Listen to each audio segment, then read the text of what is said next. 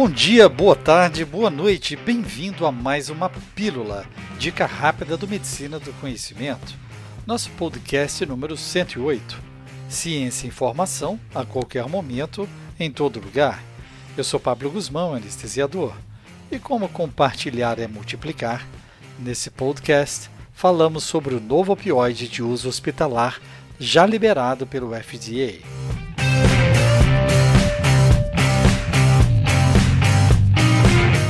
A Food and Drug Administration aprovou a oliceridina, um agonista opioide para controlar a dor aguda de moderada a intensa em adultos.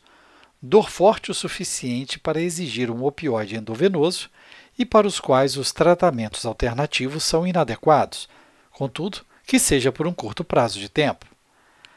A primeira nova entidade química nessa classe de drogas endovenosas em décadas, a oliceridina, é um agonista opioide com início de ação de 2 a 5 minutos. Para o laboratório Trevesa, responsável por esse lançamento, ele oferece um perfil diferenciado que atende a uma necessidade significativa de pacientes antes não atendidos no cenário de gerenciamento de dor aguda. Além disso, a oliceridina não requer ajustes de dose em pacientes com insuficiência renal, uma grande população de pacientes com maior risco de complicações clínicas. A aprovação da FDA foi baseada nos resultados de vários estudos de fase 3 que avaliaram a oliceridina em mais de 1.500 pacientes com dor aguda, moderada a intensa. O perfil de segurança é semelhante ao de outros opioides. Tal como acontece em outros opioides, os efeitos colaterais mais comuns são náuseas, vômitos, tonturas, dor de cabeça e constipação. Seu uso é contraindicado para pacientes com depressão respiratória, asma brônquica aguda ou grave em ambiente não monitorado ou na ausência de equipamentos de ressuscitação. Além de pacientes com obstrução gastrointestinal conhecida ou suspeita ou hipersensibilidade ao medicamento. Vale também reforçar que o uso prolongado de analgésicos opioides durante a gravidez pode resultar na síndrome de abstinência de opioides neonatais. 1 mg da droga corresponde a cerca de 5 mg de morfina. A oliceridina é um agonista opioide completo e é relativamente seletivo para o receptor opioide Mi. A principal ação terapêutica da oliceridina é a analgesia. Como todos os agonistas opioides completos, não há efeito teto para a analgesia. Clinicamente, a dosagem é titulada para oferecer analgesia e pode ser limitada por reações adversas, incluindo depressão respiratória do sistema nervoso central. O mecanismo preciso de ação analgésica é desconhecido.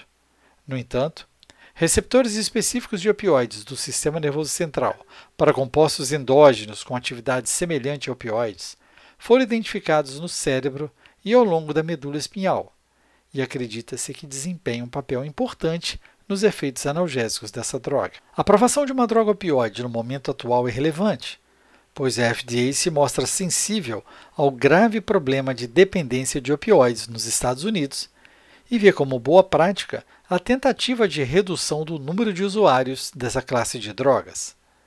A cada ano, aproximadamente 45 milhões de pacientes internados nos Estados Unidos recebem um opioide EV para tratar a dor aguda. Muitos desses pacientes possuem patologias complexas e de difícil tratamento, como idosos, obesos e com deficiência renal. As tendências atuais sugerem que o número desses pacientes está em ascensão, representando uma carga cada vez maior para o sistema de saúde.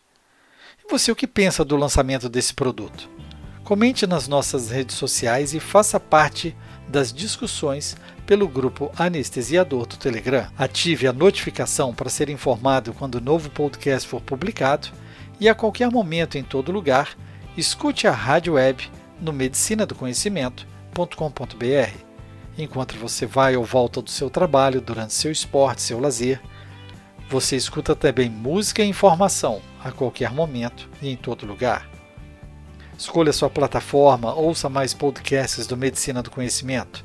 Siga pelo Spotify, Deezer, iTunes, Google Podcasts, SoundCloud, YouTube e mais uma dezena de agregadores. Você escolhe o player da sua preferência. Compartilhe nas suas redes sociais, deixe seu like, aumentando a divulgação do projeto. E você pode entrar em contato conosco sugerindo o próximo tema. Fique ligado nas redes sociais Twitter, Facebook e Instagram Medicina do Conhecimento. Afinal, compartilhar é multiplicar.